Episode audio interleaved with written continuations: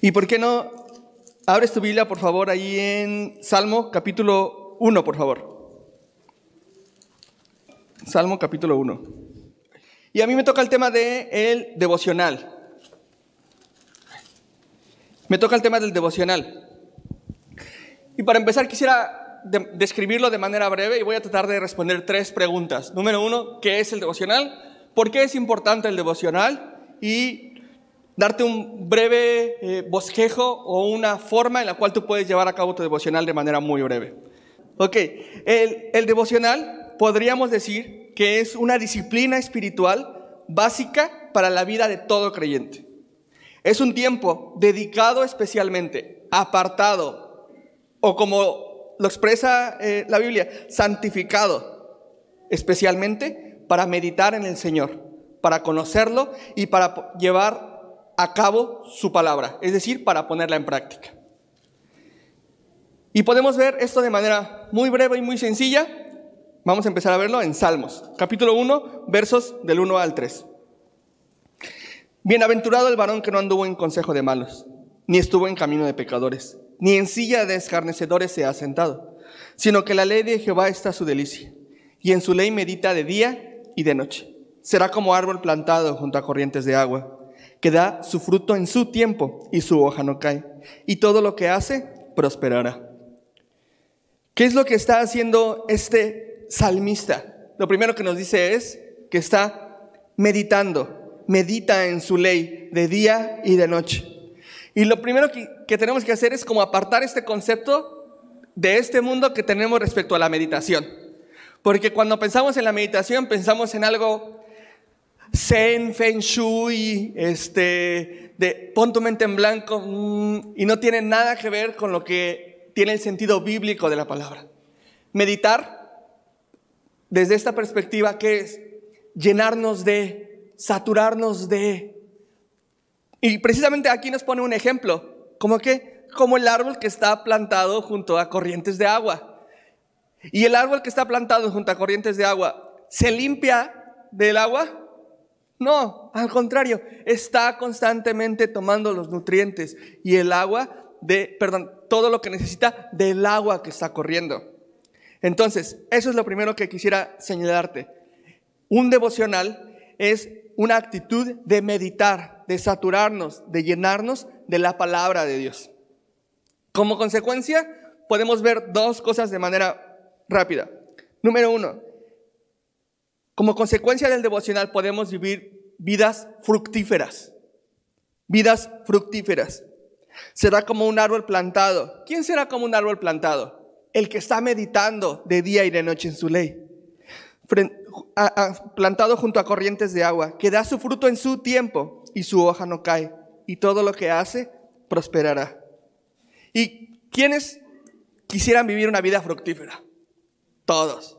Todos queremos que el Señor nos ayude en aquello que, el Señor, que Él mismo pone en nuestros corazones.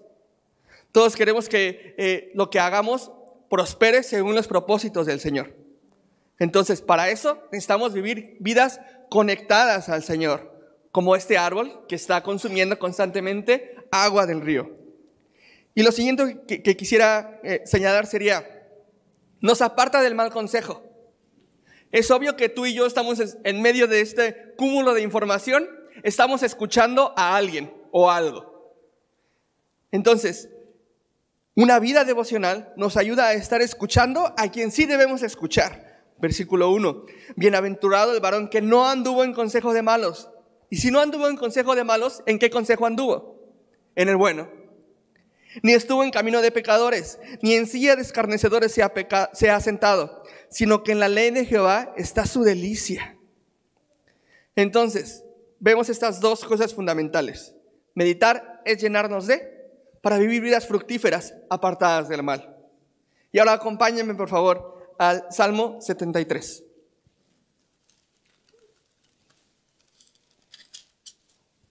Salmo 73, versículo 22. Dice, Tan torpe era yo que no entendía. Era como una bestia delante de ti. Con todo, yo siempre estuve contigo. Me tomaste de la mano derecha. me has guiado según tu consejo, y después me recibirás en gloria. ¿A quién tengo yo en los cielos sino a ti? Y fuera de ti, nada deseo en la tierra. Mi carne y mi corazón desfallecen, mas la roca de mi corazón y mi porción es Dios para siempre. Porque aquí los que se alejan de ti perecerán.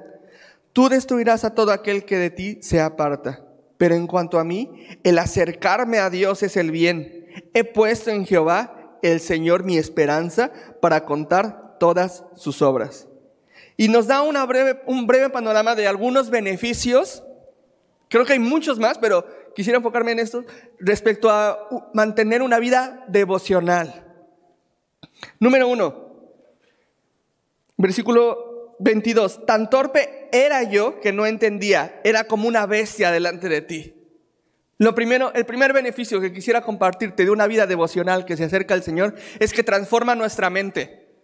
Transforma nuestra mente. Y yo sé que esto es difícil de, comprender, pero te voy a poner un ejemplo muy, muy rápido.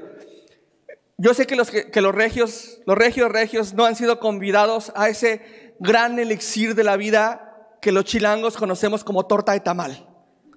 Y yo sé que para ustedes se les hace una locura. Ay, no, ¿cómo? que Masa con masa, mi hermano. El día que lo pruebes, tu entendimiento va a ser transformado. Como fue transformado nuestro entendimiento cuando llegamos aquí y de repente era carne. Y, después, carne. Y para cenar, carne. ¿Y la discada qué es? Carne con carne con carne. Y todo era carne. Pero al estar inmersos en la cultura, a estar conviviendo con regios, al estar platicando y estar todo el tiempo en esta cultura, nuestro entendimiento fue cambiando. Ahora pregúntale a mi esposa cuál es su comida favorita. La carnita asada. Y eso pasa para ti y para mí. Estamos acostumbrados, crecimos con, cierta manera de vivir, cierta forma de pensar. Y nuestro entendimiento, nuestro entendimiento tiene que ser transformado según la palabra de Dios. Dice, no lo digo yo, lo dice aquí. Era, quiere decir que ya no más, como una bestia. ¿Cuántos, hermanos varones pueden decir amén a esto? Era como una bestia delante de ti, ya no más. Es el primer beneficio que podemos encontrar de una vida devocional, una mente transformada. Ahora, este, esta vida devocional tiene también ciertas características. Es una vida devocional constante. Un devocional tiene que ser constante. Versículo 23. Con todo, yo algunas veces estuve contigo. No. Con todo, yo siempre estuve contigo.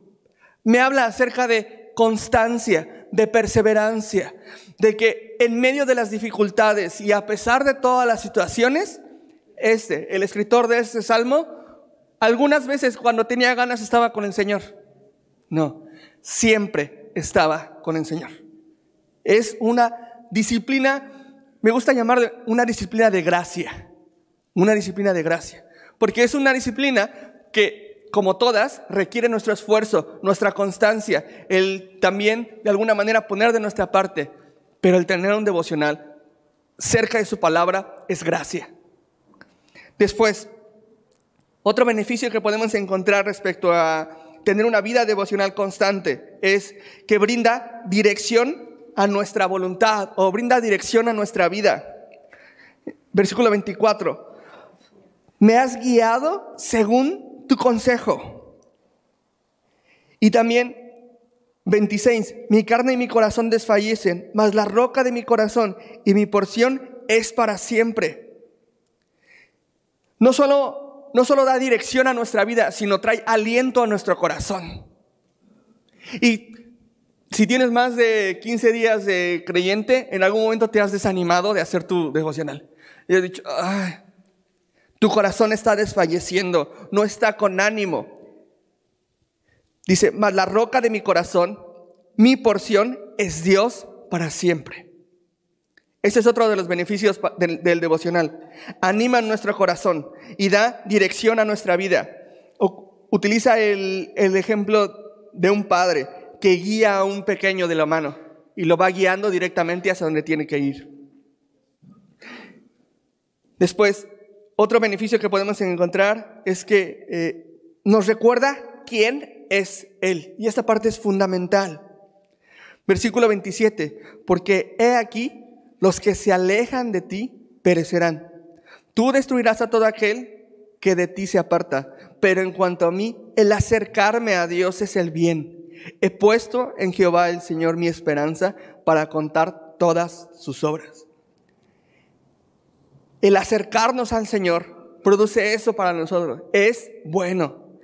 El presentarnos delante del Señor constantemente, siempre, a pesar de, los, de las dificultades, es bueno para nosotros. ¿Por qué? Porque he puesto en Jehová el Señor mi esperanza para contar todas sus obras. Y por último quisiera aquí mismo recordarte que el devocional es una disciplina para toda la vida. No hay momento de tu vida cristiana, aunque lleves 15 días, aunque lleves dos días, o aunque lleves 25 años caminando con el Señor, en el que no necesites un tiempo apartado con Él en un devocional. Dice en el versículo 24, en, la, en el segundo renglón, y después me recibirás en gloria, ya que hemos escuchado su consejo. ¿Cuándo? Siempre, constantemente. Estamos seguros porque nuestra esperanza ha sido alimentada por pasar tiempo con Él, que Él, que Él nos recibirá en gloria. Y esa es nuestra esperanza, que algún día estaremos con Él. Y entonces tú y yo necesitamos pasar tiempo con el Señor. Pasar tiempo con el Señor. Y quisiera ponerte algunas consideraciones generales respecto al devocional. Número uno, no existe un modelo o una fórmula. Yo puedo decirte, mira, la mejor forma en la que puedo hacer es esto y darte una hojita o enseñarte una libreta, pero no existe un modelo o una fórmula que diga, ah, si yo hago esto, entonces todas estas cosas van a pasar. Lo importante es que pases tiempo con el Señor a través de su palabra. cosa, eso es muy importante. Que tomemos tiempo para hacer nuestros devocionales con su palabra. Porque es increíble las herramientas que el Señor ha puesto a nuestra disposición. Inclusive en nuestra librería tenemos algunos que son los devocionales de Tim Keller, el pan de, el Dios habla hoy, sí, algo del pan, ¿no? El pan diario, el pan diario, que son herramientas lindas, buenas, que el Señor ya le reveló a alguien, pero el Señor también quiere hablarte a ti. El Señor también quiere hablarme a mí y por eso le buscamos, porque el Señor quiere hablarnos a nosotros. Tampoco lo hacemos con canciones. ¿verdad? Hay canciones increíbles, hermosas, hay, canciones que nos recuerdan las maravillas del Señor, nos recuerdan quién es Él, pero su palabra es viva y eficaz. Entonces, por eso acudimos a su palabra. Y también quisiera solo recordarte que el tiempo, nuestro tiempo devocional es un tiempo en el que pasamos con el Señor. Simplemente le disfrutamos. No es un tiempo en el que estudiamos a profundidad, sino el que de la misma forma en la que tú disfrutas pasar tiempo con tus seres queridos, de manera sencilla, solo ven, siéntate conmigo, ándale. Y a veces para ti eso es suficiente. De esa misma manera, el Señor quiere pasar tiempo con nosotros a través de su palabra. Y me queda muy poquito tiempo y quisiera simplemente eh, darte un par de consejos. Aparta un tiempo sin distracciones. El tiempo que tú decidas en la mañana, en la tarde, en la noche, de preferencia en el trabajo no, porque enfócate en el trabajo mientras estás trabajando. Pero aparta un tiempo adecuado para, este, para hacer tu devocional. Hazlo en una forma ordenada. Es decir, toma un libro y empieza el libro desde el capítulo 1, versículo 1, hasta el último capítulo con el último versículo. Porque si no, puede que haya un poco de confusión o que un tema no sea consistente con lo que, está, con lo que el Señor quiere hablarte. Es difícil que agarres y que, Señor, ¿qué quieres hablarme el día de hoy? Fue y se ahorcó. No, no, no. El Señor quiere hablarnos consistentemente, consistentemente. Prepárate, prepara tus herramientas necesarias. Si tú eres de las chicas que les gusta mucho subrayar, trae tus colores, tus plumones. Si tú eres de los que necesita una libreta aparte, prepárate con todo lo que necesites adecuadamente. Mi forma de prepararme es eh, moler desde antes mi café para que cuando yo esté, yo me levante, entonces ya pueda estar listo mi café de volada y es la forma en la que yo me preparo. Y así cada uno de nosotros va preparándose para su tiempo devocional con el Señor de una forma diferente. Y Quisiera solamente dos últimas cosas. La fecha es importante. La fecha es muy importante dentro de tu devocional, dentro de tu libertad devocional, porque no confiamos en nosotros mismos. Regularmente pasa, ¿cómo estás con el Señor? No, súper bien, bien, o sea, he pasado tiempos increíbles. Y te fijas en tu libreta devocional y tienen tres meses que no, que no vas a su palabra, ¿no? Y tú bien confiado con que estás bien. Entonces, te animo a que le pongas tu fecha a tus devocionales, a que subrayes lo que llamó tu atención, a que lo conviertas, eso que llamó tu atención, en una oración, en una súplica. Si el Señor eh, te habló ese día acerca de santidad, entonces dile que te muestre cuáles son las áreas de tu vida que necesitan ser transformadas para santidad. ¿Qué es en aquello que has estado falto? Confiesa tus pecados. Ponle nombre a las cosas que sabes que están mal en tu vida. Y esta parte es importante, porque a veces eh, lo disfrazamos de espíritu. Señor, tú sabes que me he equivocado.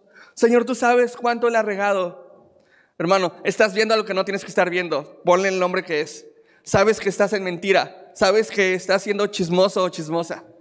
Ponle el nombre que es. Confiésalo de esa manera. Eh, y Convierte eso que subrayaste, eso que llamó tu atención en un llamado a la acción. Seguimos el ejemplo de santidad. Si el Señor te está hablando el día de hoy de santidad, entonces no generalices, eh, sino, Señor, ayúdame a ser más santo, ayúdame a ser más como tú. Sí, sí.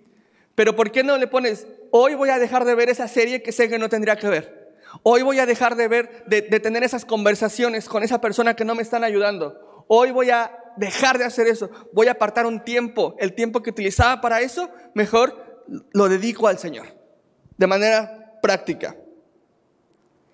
Y ya para terminar, quisiera decirte, el Señor nos está buscando.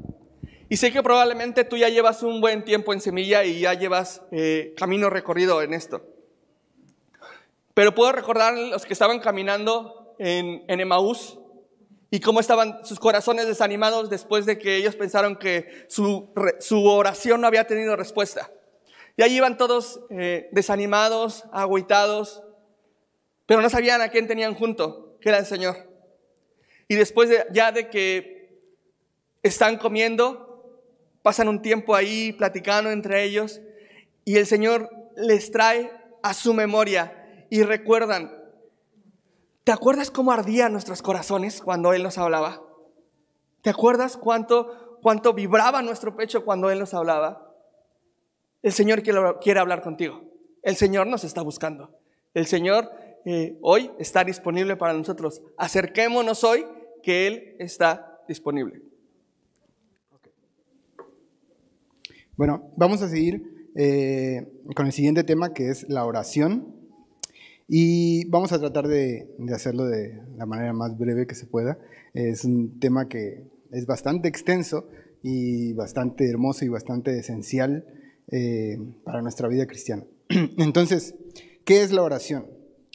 Em, hay un libro que, estamos leyendo varios aquí en Semilla que escribió Chuck Smith y de ahí eh, saqué un, algunas partes de esta definición que se me hizo súper acertada de la oración. Y dice, la oración es el privilegio de relacionarnos con Dios y ha sido dado a aquellos que hemos sido hechos hijos de Dios, ¿no? Gracias a lo que Jesús hizo por nosotros.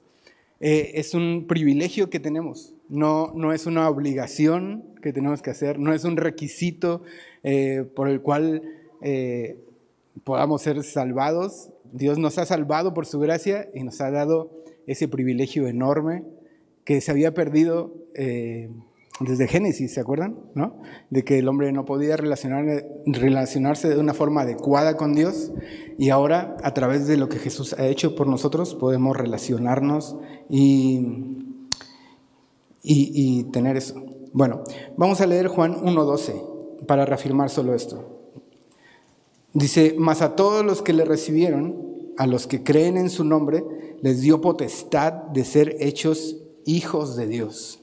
Entonces, como vimos al principio, eh, la oración también es un esencial de la vida cristiana. ¿Por qué eso? Porque ya estamos en Cristo, ¿no?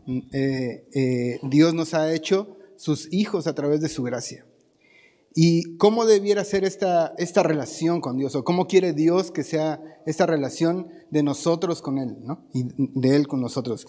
Eh, en Hebreos 4:16 dice, acerquémonos pues confiadamente al trono de la gracia para alcanzar misericordia y hallar gracia para el oportuno socorro. Entonces, observemos esta palabra, dice, acerquémonos pues confiadamente. Eh, Dios quiere una relación de confianza con nosotros. Y esto, e, este verso me hizo pensar en que los que de aquí somos papás, ¿no? O mamás, eh, creo que se han dado cuenta fácilmente, ¿no? Que no somos perfectos en la crianza con nuestros hijos, cometemos errores. Muy seguramente te has dado cuenta que los has lastimado o a veces ni siquiera nos damos cuenta. ¿no? Eh, hacemos ciertas cosas que no están bien eh, y mal representamos al Señor en nuestros hijos. Y nosotros también hemos tenido padres y nuestros padres, de la misma manera, aunque muy amorosamente nos han querido enseñar muchas cosas y nos han amado y todo, han cometido también errores. Y también tenemos un concepto del padre que la verdad no es muy parecido a lo que el Padre quiere que nosotros veamos de Él o como es Él realmente. Y, esto por esta palabra que dice acerquémonos pues confiadamente. De verdad que podemos acercarnos a Dios confiadamente. Eh, él fue el primero que se acercó a nosotros cuando nosotros éramos sus enemigos, ¿no? No queríamos nada con Él y Él vino a acercarse, eh, este, acercarse a nosotros y no vino a acercarse a nosotros para destruirnos, sino que vino para darnos vida, para dar su vida por nosotros. Así es que creo que tenemos una demostración enorme de, del amor de Dios, ¿no? A través de lo que Jesús hizo en la cruz, entregó a su Hijo por nosotros. Y eso debiera bastarnos para nosotros acercarnos al Señor de, esa, de una forma así, confiada, en que no nos acercamos a un Padre malo que solamente quiere castigarnos o que no nos va a hacer caso, ¿no? ¿No te pasa a veces de que dices, no, a lo mejor eso ni le importa, porque pues Dios, o sea, es Dios del universo, ¿qué le va a importar este, que llegue yo con bien a mi trabajo? ¿O qué le va a importar ciertas cosas que se nos hacen a nosotros pequeñas y que pensamos que para Dios también? Dios no es así, Dios se alegra y entregó a su Hijo para tener esa relación con nosotros y nos la regaló. Así es que, ¿por qué oramos? Bueno, uno, porque nos ha regalado el privilegio de hacerlo. Dos, al orar reconocemos que necesitamos de Él. Eso es algo muy importante. Eh, la verdad, por la caída, por el pecado, eh, muchas veces nosotros, o casi siempre, bueno, espero que no sea casi siempre, pero muchas veces nos sentimos autosuficientes y pensamos que podemos hacer todas las cosas. Y no es así, necesitamos del Señor para todo. Tanto lo necesitamos que nos dejó a su Espíritu Santo para ayudarnos, ¿no? Para ayudarnos a relacionarnos con Él y a muchas otras cosas. Entonces, cuando oramos también lo oramos porque le necesitamos, reconocemos eso, quitamos el orgullo de nosotros y vamos hacia Él reconociéndole que necesitamos de Él. Eh, también oramos porque es la manera en que Dios nos usa. Eh, a través de toda la Biblia vas a encontrar muchísimos ejemplos de personas que han sido usadas por Dios para diferentes cosas. Y, te animo a que no pongas tu mente en cosas extraordinarias, sino en cosas ordinarias y del diario vivir, como guiar a nuestros hijos, como eh, hablar del Señor en nuestro trabajo, como ser transformados en nuestra vida. Si queremos ser usados por el Señor, es básico que tomemos tiempos eh, constantes de oración con Él. Porque, ¿cómo podríamos conocerlo o imitarlo si no pasamos tiempo con Él? Es algo imposible. Eh, ninguno de nosotros podríamos conocer, eh, pues no sé, si estás casado, a que es tu esposa o tu esposo, no lo podrías haber conocido si no hubieras pasado tiempo con él. Sería imposible. Igual tomamos el ejemplo de nuestros padres y notamos que tenemos ciertas cosas que nos parecemos a ellos, ¿no? ¿Por qué habrá sido? Porque pasamos mucho tiempo con ellos y los vimos y entonces hacemos muchas cosas parecidas. De la misma manera, la oración nos lleva a eso, a ser como Dios es. Y, y súper unido con el tema que dio Marco, ¿no? Del devocional, eh, Dios nos habla a través de su palabra. Entonces están completamente relacionados. Escuchamos a Dios a través de su palabra que nos ha dejado para que le conozcamos y respondemos a Él en oración, ¿no? Y entonces tenemos esta relación efectiva con Él y real. Eh, algunos ejemplos que puedes encontrar entre muchísimos, ¿eh? solo voy a poner dos, de Jesús orando y, lo puedes ver en los evangelios que oraba constantemente en la mañana, en la tarde, en la noche, en la muy noche, en la madrugada, pasaba tiempos de oración. Eh, los puedes leer en Mateo 14, 23, Lucas 9, 18. Ahora, otra, otra, eh, eh, otra forma por la, que, por la que oramos, o, sí, es porque en Él encontramos ayuda, ¿no? muchas de nuestras oraciones creo que eh, eh, lamentablemente a veces son hasta ese momento, ¿no? Cuando necesitamos ayuda, cuando estamos en un problema. Pero es real, el Señor aún en esos momentos no te rechaza como, ay, hasta ahorita vienes, ¿no? No, Él no es así, Él no es como, como nosotros, ¿no? Él es bueno. Entonces, puedes encontrar ayuda en Él y por eso oramos también, ¿no? Eh, algo muy importante, también oramos porque es la manera en que nosotros confesamos nuestros pecados al Señor. Y en 1 de Juan 1.9 puedes encontrar cómo eh, el Señor nos dice que si vamos a Él y confesamos nuestros pecados, Él nos limpia de toda maldad, ¿no? Perdona nuestros pecados. Entonces, la oración también es importante por eso. ¿De qué otra forma podríamos ir al Señor y confesar nuestros pecados y ser limpiados, lavados, ¿no? Y, y poder seguir teniendo esa relación sana con Él. Entonces, ¿Te das cuenta? En cualquier situación en la que estemos, podemos ir a Él en oración. Sea que estemos bien, contentos, felices, y podemos ir a agradecerle y a adorarle. Y también, si estamos derrotados, tristes, angustiados, también el Señor nos recibe y nos ayuda, no solamente, y nos escuche. Em, también, ay, perdón, también oramos porque podemos llevar nuestras, las necesidades de otros al Señor.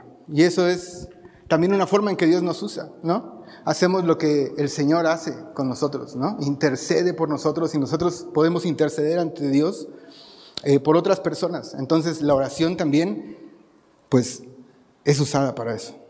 Ahora vamos a ver un modelo de oración de muchos que hay en la Biblia y es solamente un modelo, no es que tenemos que repetir esa oración. Como hemos visto, es una conversación con el Señor, es una relación con el Señor y Jesús dejó un modelo pues muy claro para que nosotros podamos entender ciertas cosas que debiera contener nuestras oraciones eh, para hacerlas, digamos así, más correctas, efectivas y que nosotros también salgamos eh, pues bendecidos de, esta relación. Eh, acompáñame a Lucas 11.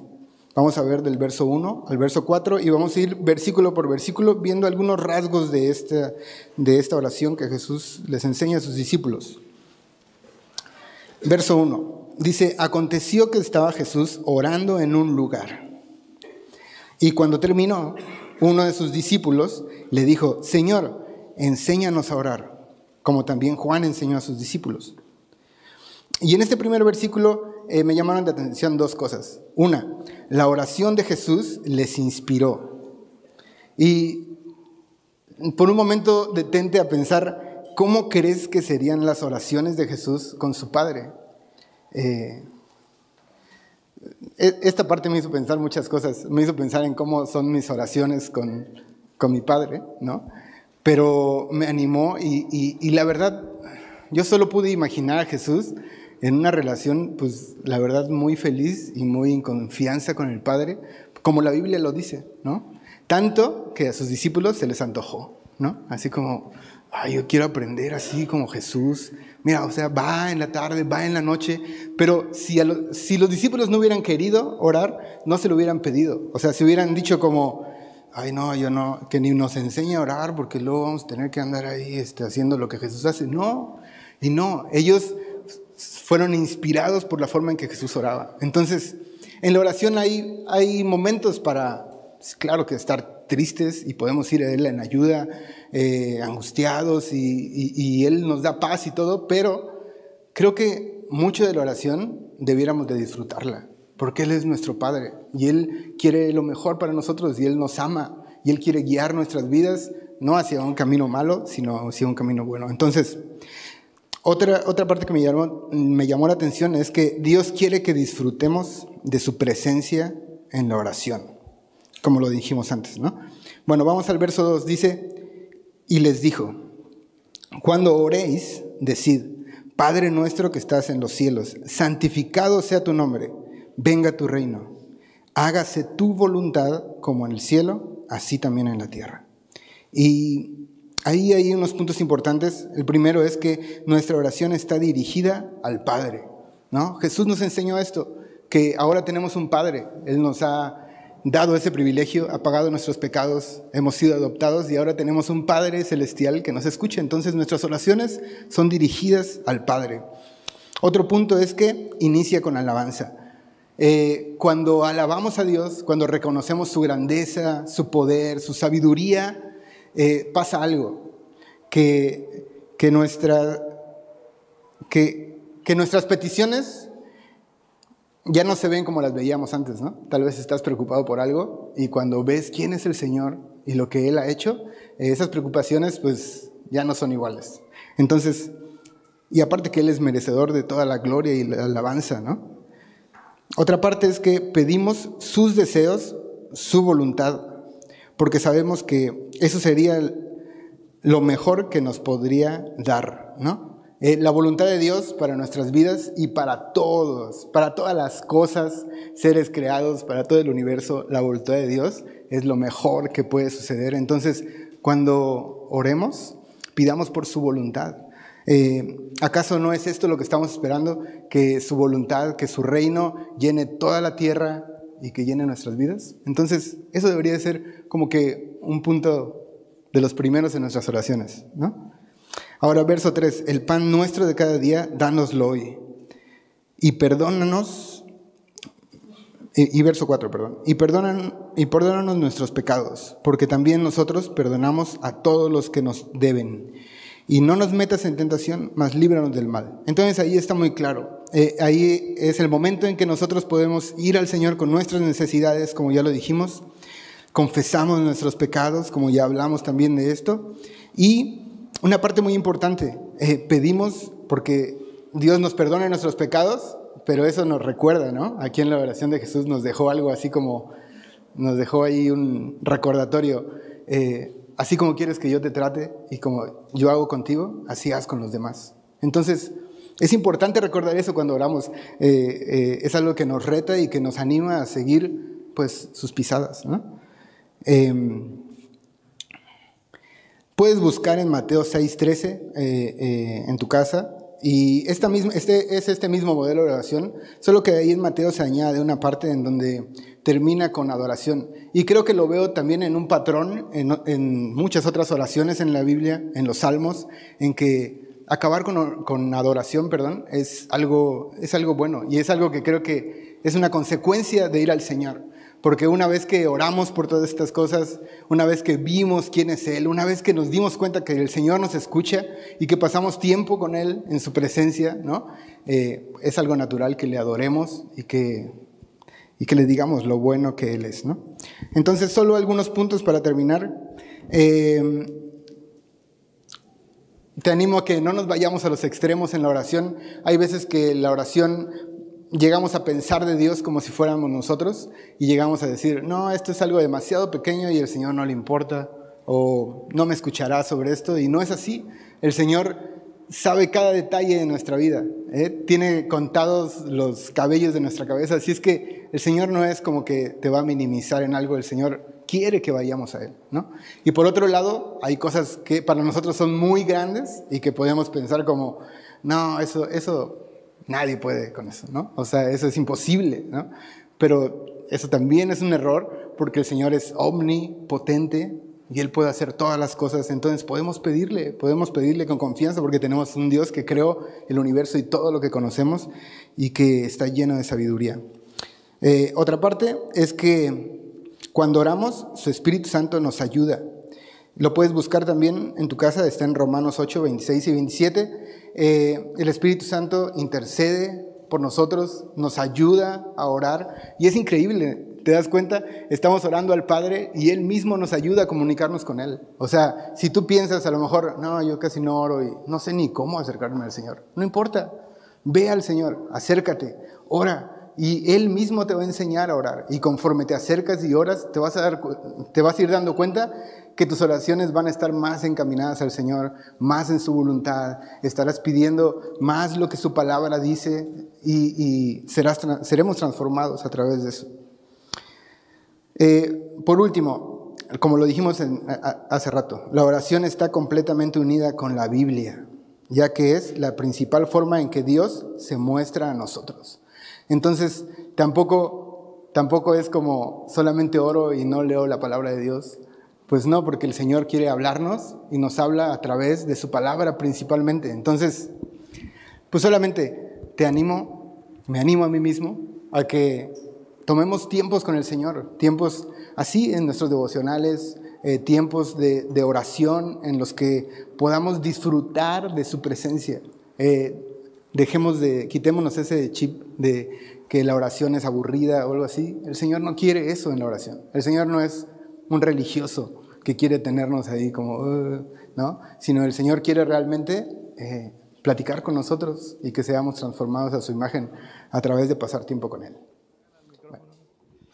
Este, bueno, a mí me tocó el tercer tema, eh, el evangelismo, y vamos a ver cómo está ligado los dos anteriores con, con, este, con este tema. ¿no? Vamos a, ver primero por qué evangelizar, eh, después qué es el Evangelio y por último, ¿qué contiene el Evangelio? Si queremos compartir nuestra fe, ¿qué puntos o qué elementos debe tener eh, ese mensaje que, compartimos? Eh, y para el primero, ¿por qué evangelizamos? Nos vamos a Juan 20, el Evangelio de Juan. Jesús, después de, de, morir y resucitar, se aparece a sus discípulos y les dice estas palabras. Dice ahí, estaban los, discípulos en el aposento alto, las puertas cerradas, Jesús entra, aparece y les dice esto, paz a vosotros. Como me envió el Padre, así también yo os envío. Y habiendo dicho esto, sopló y les dijo, recibid el Espíritu Santo. Entonces vemos aquí varias cosas, ¿no? Primero, Jesús dice que Él fue enviado. ¿sí? Por su Padre. ¿Y fue enviado para qué? Para salvar a los pecadores, ¿no? Él vino a morir en una cruz para salvar al pecador y Jesús les dice, así como mi Padre me envió, ¿qué hace? Los envía también a ellos, ¿no? ¿Sí? Él los envía. ¿Y a qué los envía? Y vemos en Marcos 16, 15 a dónde los envió y, ahí en Marcos vemos que les dijo, id por todo el mundo y qué? predicar el Evangelio, ¿no? Entonces, la misión que Jesús le dio a estos discípulos es ir y predicar el Evangelio, ¿no? Eh, en este lugar no solamente estaban los doce, había más hermanos, había alrededor de 120 discípulos y todos, todos, todos, todos fueron enviados a predicar el Evangelio. Después vemos en Hechos 8.4 más adelante, cuando Esteban eh, es muerto, apedreado, por compartir su fe. Vemos ahí en el versículo 4 de Hechos 8 lo siguiente, dice, pero los que fueron esparcidos iban por todas partes anunciando el Evangelio, ¿sí? Entonces vemos a estos discípulos, eh, si vemos más atrás en los capítulos anteriores, vemos a una iglesia creciendo, ¿sí? La iglesia en Jerusalén, se convierte en tres mil, luego se convierte en cinco mil, empieza a crecer la iglesia, empieza a crecer, pero no estaban saliendo a donde Jesús les dijo, ¿se acuerdan? Ir por todo el mundo y predicar el Evangelio. Los discípulos habían quedado ahí en Jerusalén. Entonces viene la persecución, la muerte de, de Esteban, y ahora sí como en el juego de Zacatito, Zacatón, salgamos todos a montón, ¿no? Este, fue lo que pasa aquí. Tienen que salir, eh, dice, esparcidos, perseguidos. Eh, y, pero ¿qué dice que iban haciendo a, a los lugares a donde llegaban? ¿Se escondían? No, ¿verdad? Y tenían motivos para esconderse porque estaban siendo perseguidos. Pero ¿qué dice que, hicieron? Fueron predicando o anunciando el Evangelio. ¿Sí? Entonces ven la cadena, eh, Jesús es enviado por su Padre, Jesús envía a sus discípulos y los discípulos predican el Evangelio y los nuevos discípulos salen también a compartir. Y así ha sido por dos mil años. Eh, le había puesto el, título a esta meditación, No rompamos el ciclo. Este, imagínense una mano cadena, ¿no? Y, vamos pasando sin cadena y luego que alguien no, no quiera agarrar la, la, cosa o lo que se esté pasando, ¿no? Eh, esto ha sido por dos mil años, ¿sí? Jesús envía a sus discípulos, los discípulos comparten el Evangelio y envían a otros, y esos a su vez a otros, y a otros, y a otros, y hasta ahorita. Les preguntaba en, en la primera reunión, ¿cuántos de aquí conocieron el Evangelio y aceptaron a Cristo porque alguien les predicó el Evangelio. Levante su mano. Sí, yo también pensaba que iban a ser todos, pero no, eh, bueno, eh, la mitad. Eh, también en el anterior me sorprendió, pensé que iban a haber más gente, pero así se comparte y se transmite el Evangelio de persona a persona, ¿sí? Alguien nos compartió, digo, en mi caso fueron dos jóvenes en la macroplaza que me compartieron el Evangelio. A otros tendrán diferentes historias, ¿no? Un familiar, un amigo, etcétera, ¿no? Pero así es como se comparte y se transmite el Evangelio, ¿no? Este, ¿Por qué? ¿Por qué, por qué predicar? ¿Por qué se predica el Evangelio? Eh, y bueno, pues es porque Dios tiene muy buen sentido del humor. Eh, vemos en, en 1 Corintios 1:21 lo siguiente. Fíjense por qué eh, predicamos el Evangelio.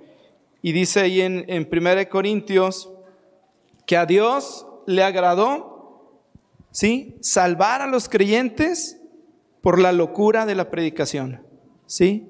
A Dios le agradó salvar a los creyentes por la locura de la predicación. Pudo haber usado cualquier otra cosa, ángeles que llegaran, o no sé, eh, pudo haber usado muchas cosas, pero me gusta esto lo que dice, le agradó, ¿sí? A Dios le agrada que cuando compartimos el Evangelio, a Dios le agrada cuando vamos con otro, ¿sí? Y le decimos, Cristo te ama, entregó tu vida por ti, eres pecador, lo necesitas. A Dios le agradó compartir el Evangelio y Pablo dice, la locura de la predicación, y es una, es una locura, ir a exponer el Evangelio, ¿no? Pareciera locura, pero es el, el, mensaje poderoso de las buenas nuevas. Ahora, ¿qué es el Evangelio? ¿Qué significa Evangelio? Evangelio significa precisamente eso, ¿no? Buenas nuevas. ¿Y qué, es necesario que haya para que haya buenas nuevas? Pues malas noticias, ¿no? O buenas noticias. ¿Qué se necesita para que haya buenas noticias? Pues necesita haber malas noticias, ¿no? ¿Y las malas noticias cuáles son? que somos pecadores y estamos separados de Dios y estamos condenados, ¿sí? Por Dios. Esas son las malas noticias para el hombre. Y nosotros nos ha dado el Señor la tarea de predicar las buenas noticias, de predicar esas noticias que pueden transformar las vidas. Dice Romanos 3:23, por cuanto todos pecaron y están destituidos de la gloria de Dios.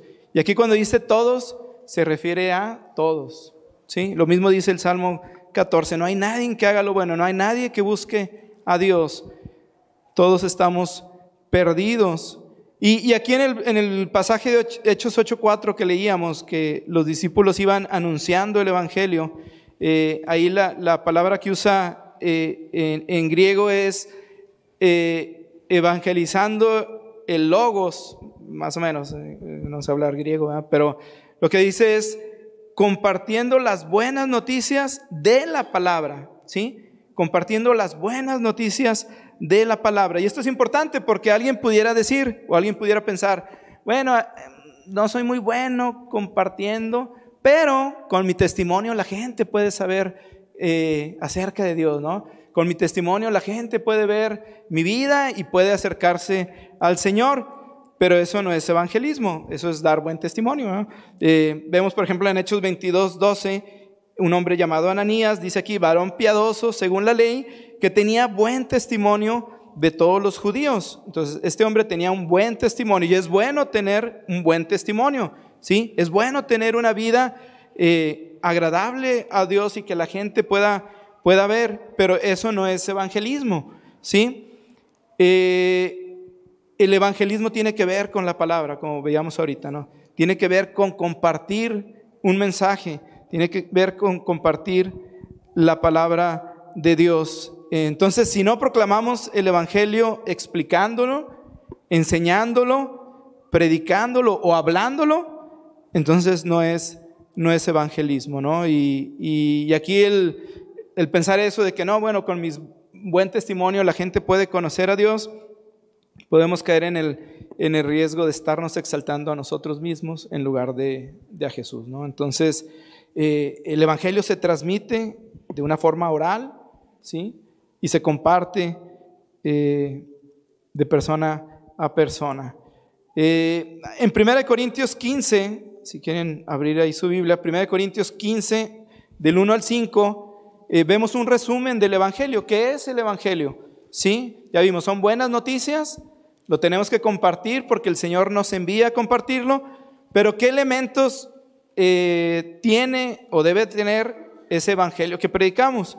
Y ahí en 1 Corintios 15, del 1 al 5, podemos ver esos, esos elementos, ¿no? Este, es Pablo escribiéndole a la, iglesia en Corinto y, y dice así el versículo 1, dice, además os declaro, hermanos, el evangelio que os he predicado, el cual también recibisteis y en el cual también perseveráis, ¿sí? Aquí hay varias cosas, ¿no? Primero, eh, el Evangelio es recibido, ¿sí? El Evangelio se recibe, esas buenas noticias se reciben, pero aquí le dice Pablo a los Corintios, y también hay que perseverar en él, hay que perseverar en el Evangelio, es decir, no nada más es un, algo que recibo para salvación, sino es algo que me sirve toda la vida y debo de perseverar en él día a día, día a día, y tiene que ver con lo que veíamos ahorita con Marco, con, con Moy.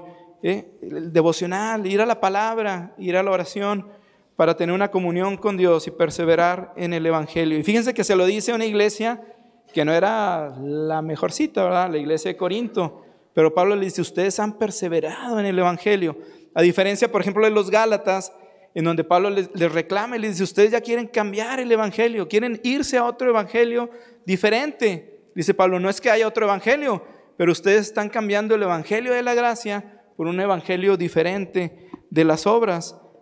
Los, corintios permanecieron en el evangelio y perseveraron en él. Y le sigue diciendo Pablo ahí en el, en el versículo 3, dice, porque primeramente os he enseñado lo que asimismo recibí. Aquí otra lección.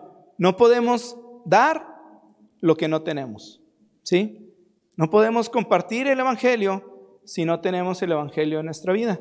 No podemos compartir la palabra de Dios si no tenemos esa palabra en, nuestra, en nuestro corazón, en nuestra mente, ¿no? Y otra vez volvemos al tema del devocional, de la oración, ¿no? Pablo dice, yo les enseñé lo que así también, así mismo también recibí. No compartimos nuestras opiniones, ¿sí? No compartimos nuestras ideas, sino que compartimos lo que hemos recibido del Señor, ¿no? Lo que viene en su palabra. Este, y lo, el primer elemento que viene en el Evangelio, que Cristo murió, ese es el, el primer y el elemento central del Evangelio, ¿no? Cristo murió, ¿sí? La muerte de Jesucristo, el Mesías, el Hijo de Dios, es el centro del Evangelio. ¿Sí? Lo que parecía un fracaso para muchos, ¿sí? la muerte de, de Jesús, parecía ser un fracaso, en realidad fue la más grande victoria. ¿no? La victoria contra el príncipe de este mundo, la victoria contra Satanás. Estudiamos en, la semana, eh, en el discipulado, eh, cómo Adán cuando pecó entregó el dominio del mundo a Satanás. Dice la Biblia que Satanás es el príncipe de este mundo. ¿sí? Y entregó el dominio del mundo a Satanás. Y él se hizo esclavo del pecado, esclavo de Satanás. ¿Qué viene a romper la cruz? Viene a romper con eso, viene a romper con el dominio del pecado, viene a romper con el, el dominio de Satanás en nuestra vida y viene a derrotar a Satanás por completo, ¿sí? Y a tomar otra vez lo que era de Dios y lo que habíamos perdido por causa del pecado. Entonces, este mensaje del Evangelio que predicamos es, es un mensaje de libertad, ¿sí? Somos libres en Cristo ahora, ¿sí? Libres del poder del pecado, libres para seguir al Señor. Y luego dice Pablo, Cristo murió por nuestros pecados, ¿sí? Nuestros pecados fueron los responsables de la muerte de Jesús. Esas son las malas noticias que decíamos ahorita, ¿no? Hay buenas noticias que vienen sobre las malas noticias. Las malas noticias son, somos pecadores, somos pecadores, eres pecador y estás separado de Dios, ¿sí? Cuando le decimos a alguien, eh, eres pecador, no es porque nosotros no lo seamos, ¿sí? Ni tampoco porque nos sintamos superiores moralmente o algo así. No, simplemente es una realidad que tiene que ser predicada, ¿no? Somos pecadores. Yo era pecador, soy pecador, ¿sí? Y necesito del Evangelio para poder librarme de este poder del pecado sobre nosotros. Entonces, cuando dice Pablo, Cristo murió por nuestros pecados, ¿sí? Tenemos que decirle a la gente esa verdad. Eres pecador y necesitas al Señor. Dice Romanos 3:23, por cuanto todos pecaron y están destituidos de la gloria de Dios. ¿Sí? ¿Y qué pasó ahí en la cruz? Jesús cargó con nuestros pecados. ¿Sí? Jesús cargó con nuestros pecados y no solo cargó con nuestros pecados, sino que llevó él sin pecado la ira de Dios que nos correspondía a nosotros. ¿Sí? Cada uno de nosotros éramos merecedores de la ira de Dios, es algo que no podemos imaginar, la ira de Dios sobre nosotros. Pero gracias al sacrificio de Jesús en la cruz, gracias a que Él murió por nuestros pecados y cargó el castigo que nos correspondía, es que podemos estar salvos, podemos ser salvos de esa ira. Sí, después dice Pablo, ya no somos, ya no hemos sido puestos para ira, sino para bendición. Entonces, hemos sido libertados no solo del poder del pecado, ¿no? sino del castigo que nos correspondía gracias a ese sacrificio de Jesús en la cruz. Y, en la cruz juzgó Dios el pecado, descargó su ira contra su Hijo y quedó satisfecho, ¿sí? Por siempre, por el castigo que sufrió su Hijo. Ya no hay más sacrificio que podamos hacer, nada que nosotros podamos llevarle a Dios, nuestras obras, nuestros buenos propósitos, nuestras buenas acciones. No hay nada, porque solamente el sacrificio de Cristo fue suficiente. Y luego dice Pablo, Cristo murió por nuestros pecados conforme a las escrituras, ¿sí? Conforme a las escrituras. El Evangelio no, no solo son los cuatro evangelios que conocemos, ¿no? El Evangelio es desde Génesis hasta Apocalipsis el plan redentor de Dios para el hombre, ¿sí? Conforme a las escrituras. En las escrituras podemos ver la promesa que Dios le hizo a Eva, lo acabamos de estudiar hace poco, ¿no? De tu simiente vendrá el redentor, ¿no? El que, el que derrotará a la serpiente. Otra vez, la importancia de memorizar las escrituras, la, importancia de, de, conocer a Dios a través de ellas, eh, porque es, las escrituras son las que nos dicen y nos dan el mensaje de salvación. Y luego dice Pablo, y que fue sepultado y resucitó al tercer día, otra vez, conforme a las escrituras. ¿Sí? En la cruz Jesús derrotó a Satanás ya lo dijimos ahorita, a sus principados, a, sus potestades. ¿Y qué fue la resurrección? Fue la señal de que Dios aprobó ese sacrificio. ¿sí? Si Jesús no hubiera resucitado, ¿qué dice Pablo? Vana es nuestra fe. ¿sí? De nada sirve estar aquí si Jesús no resucitó. Pero porque Jesús resucitó, tenemos esperanza. ¿sí? la resurrección de Jesús lo que hace es decirnos que para Dios su sacrificio fue suficiente. ¿Sí? Que fue suficiente y que es aceptable a los ojos de Dios. Ese es el Evangelio, ¿sí? Eso es lo que debemos de compartir a los que nos rodean. Un mensaje de esperanza, ¿sí? Un mensaje no de condenación, porque dice la Biblia, ya, ya hemos sido condenados, sino que al contrario, es un mensaje de esperanza, un mensaje de vida para los que nos rodean. Y luego dice al final, dice, apareció a Cefas y, después a los dos, es decir, hubo testigos que vieron a Jesús resucitado. Dice que se apareció a 500, 500 hermanos después de que resucitó. Esos testigos ya no están ahorita. Pero ¿quiénes son los testigos? Pues cada uno de nosotros, ¿no? Testigos de lo que el Señor ha hecho por nosotros. ¿Sí? Está su palabra que nos lleva a la verdad del Evangelio, pero también está nuestro testimonio, ¿sí? Pero tiene que ser express, compartir lo que el Señor ha hecho por nosotros. Decíamos en el primer eh, servicio, las ganas de evangelizar, ¿sí? Nacen del amor. De ese amor que tuvo el Señor por Dios, lo hizo por amor, ¿sí? Por amor al Señor primeramente, ¿no? Pero también por amor al prójimo.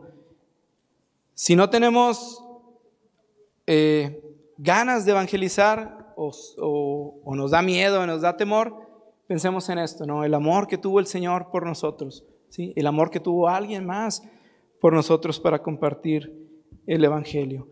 Y pidámosle al Señor que nos llene de su amor, ¿no? Otra vez la oración, ¿no? Podemos ir ante el, ante el Señor diciéndole, Señor, dame amor por los perdidos. Vemos a Jesús amando a los perdidos y, teni- y teniendo compasión por ellos y aprovechando cada oportunidad que se le presentaba, ¿sí? De una forma o de otra, el, el Señor siempre estuvo esa disposición de compartir a otros de las buenas nuevas. Eh, y bueno, ya para terminar, yo creo que este también es un buen tiempo para hacer un alto en nuestro camino y preguntarnos, ¿creo en el Evangelio? ¿Sí? ¿He puesto mi fe en Cristo para salvación? Tal vez tienes tiempo viniendo aquí o tal vez es la primera vez que vienes y escuchas esto. Pero bueno, esto es palabra del Señor y es un mensaje para ti, un mensaje de amor y de salvación. ¿Sí? Cristo murió por los pecadores, ¿sí? Y resucitó al tercer día y nos da esperanza. Entonces, yo te quiero preguntar, ¿qué de ti el día de hoy? ¿Sí? ¿Has puesto tu fe en Cristo? ¿Sí? ¿Has puesto tu confianza en, en aquel que entregó su vida por ti? ¿Sí? Y fue muerto en una cruz y la ira de Dios fue descargada sobre él para que a ti no te tocara ese castigo. Y lo único que nos pide el Señor es fe. Lo único que, pide el Señor es creer en ese mensaje, ¿sí? Creerle al Señor y decir, Señor, te creo. Creo que tú diste mi- tu vida por mí y que soy un pecador, ¿no? Y que necesito ser perdonado, ¿sí? El Evangelio es para pecadores, eh, para pe- pecadores necesitados, ¿no? Y, y Dios no se esconde, Dios no, no rechaza, dice, el corazón contrito y humillado. Entonces, si tú hoy tienes esa necesidad, sientes que este mensaje es para ti y sientes que necesitas venir ante el Señor pidiendo su perdón, pidiendo su salvación, pues hoy es el, hoy es el tiempo, ¿no? Hoy es el día de salvación, eh, porque no sabemos mañana si habrá oportunidad, ¿no? Eh, entonces yo quiero invitarte, si, si tú no has tomado esta decisión por Cristo y si crees que eres pecador y este mensaje es para ti, pues yo te invito a aceptar el mensaje de, salvación. Y, y no es que levantes la mano y con eso seas salvo, no es que hagas una oración y con eso seas salvo, sino más bien es reconocer tu necesidad ¿no? y pedirle al Señor, Señor, sálvame. ¿no? Señor, sálvame, necesito tu perdón, necesito tu salvación. Entonces, si hay alguien que quiera tomar esta decisión ahora eh, y quiera levantar su mano eh, para orar, creo que es el, el tiempo. Dios la bendiga. Si hay alguien más que, que siente esa necesidad de perdón, de salvación y reconocer su necesidad de, de perdón, es el, el tiempo para, para hacerlo. Si no, vamos a, orar. Este, vamos a, pedirle al Señor su, bendición. Y, llévate este mensaje. eh, piensa en Él, medita en Él. en el día y, y si no quieres tomar una decisión ahorita, mi consejo es no tardes en, hacerlo. Este, vamos a, orar. Señor, te alabamos y bendecimos, Señor, tu nombre, porque solo tú eres digno, Dios, de la alabanza, de la oración. Tú eres el único digno de, de recibir toda gloria. Gracias, Dios, porque nos has amado, Señor, con amor eterno, porque siendo enemigos tuyos, tú enviaste a tu Hijo Jesús para morir en una cruz y llevar ahí el pecado de todos nosotros, Señor. Él, sin pecado, decidió ir a esa cruz para llevar nuestro pecado y llevar también el castigo que nos correspondía. Tú ese día en, en la cruz del Calvario derramaste tu ira sobre él para que nosotros pudiéramos hallar perdón y gracias, Señor. Y cómo no darte gracias por tanto amor, Señor. Yo te pido por mi hermana que reconoce su necesidad de perdón. Yo te ruego, Señor, que tu espíritu la redarguya, que le enseñe, Señor, la verdad de tu palabra y que la convenza, Señor, de pecado, de justicia, de juicio. Yo te ruego tú la bendiga, Señor, y que llenes su corazón de tu amor, de tu gracia, de tu misericordia y y que pueda ella saberse amada por ti, Señor. Y también si hay alguien más que esté en necesidad y, y no ha tomado esta decisión por ti, obra, Señor, en sus corazones, Dios. Que tu Espíritu, Señor, pueda traer convicción a sus corazones, Señor, y que un día puedan venir a tus pies, Señor. Gracias, Dios, porque hoy es un día de salvación.